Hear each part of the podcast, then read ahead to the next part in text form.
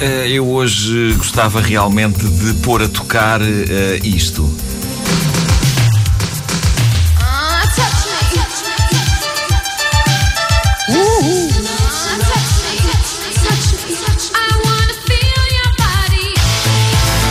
Gostava de pôr a tocar isto? Por duas razões. Primeiro, porque Samantha Fox está, desde há uns 20 anos, arredada das nossas rádios. E isso não pode acontecer. E tu, como diretor de uma estação, tens que ter isso em conta. Uh, e- Ter isso adjunto. Sim.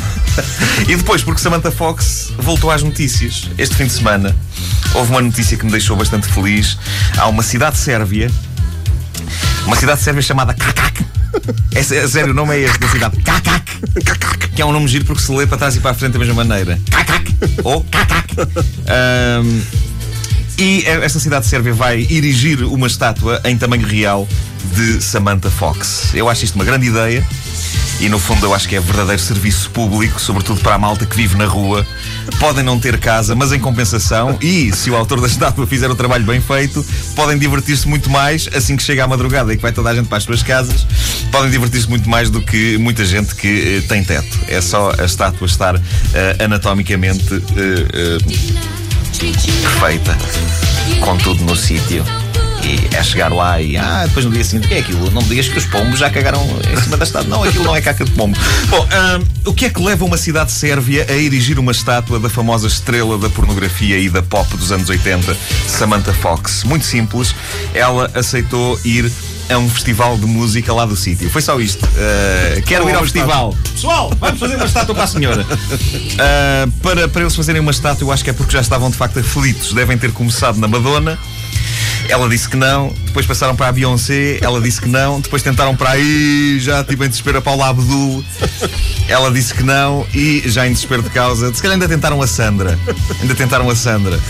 E a Sandra, não, que eu agora estou mais aqui na, na lida da casa e não sei o quê, e, e em desespero de causa devem ter dado uma liga dela à Samantha Fox. Ora, Eu estava a Samantha imaginar, Fox- desculpa, eu Sim. estava a imaginar o, o escultor. Não, não, é Madonna. Não, não, é Madonna. Não, não, é- Pelo simples, não faça mamas. Depois logo vemos.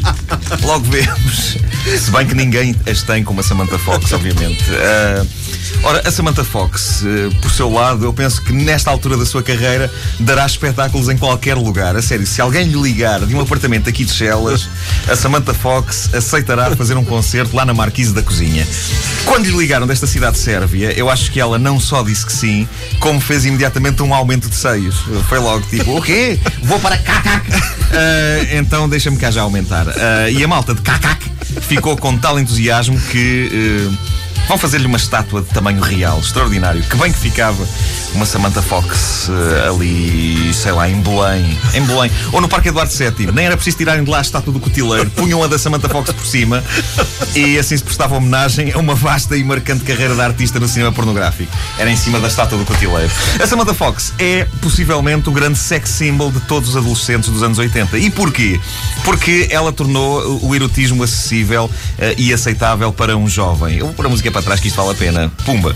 Ahm, digamos que quando se tem 15 anos, não é muito aceitável ver pornografia no ambiente do lar.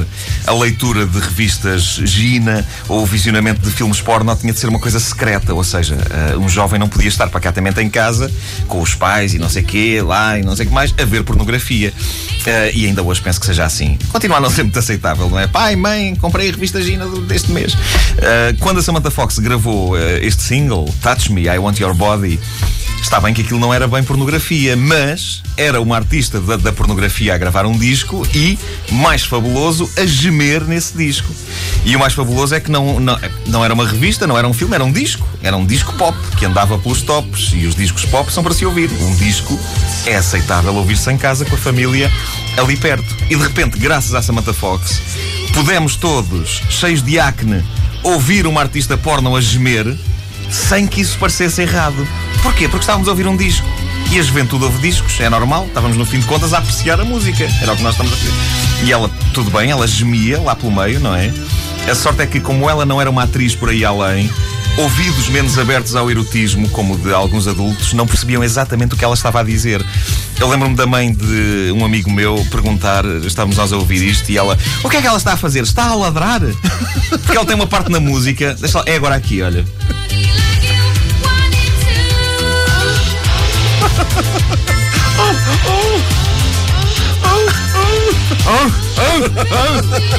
Ah, e no- nós, nós alinhávamos naquilo. Ela perguntava: está a ladrar? Longe de nós pensar que alguma vez algum adulto pudesse imaginar que aquilo eram, na verdade, os libidinosos urros de Samantha Fox. A gente está a ladrar, sim, minha senhora, está a ladrar. Ela gosta muito de animais. Isto, no fundo, é uma cantiga sobre, sobre cães. Ela gosta muito de cães, gosta. Não ouviram desde o início? Querem ouvir outra vez? Ouçam esta rubrica em podcast em tv3.rtp.pt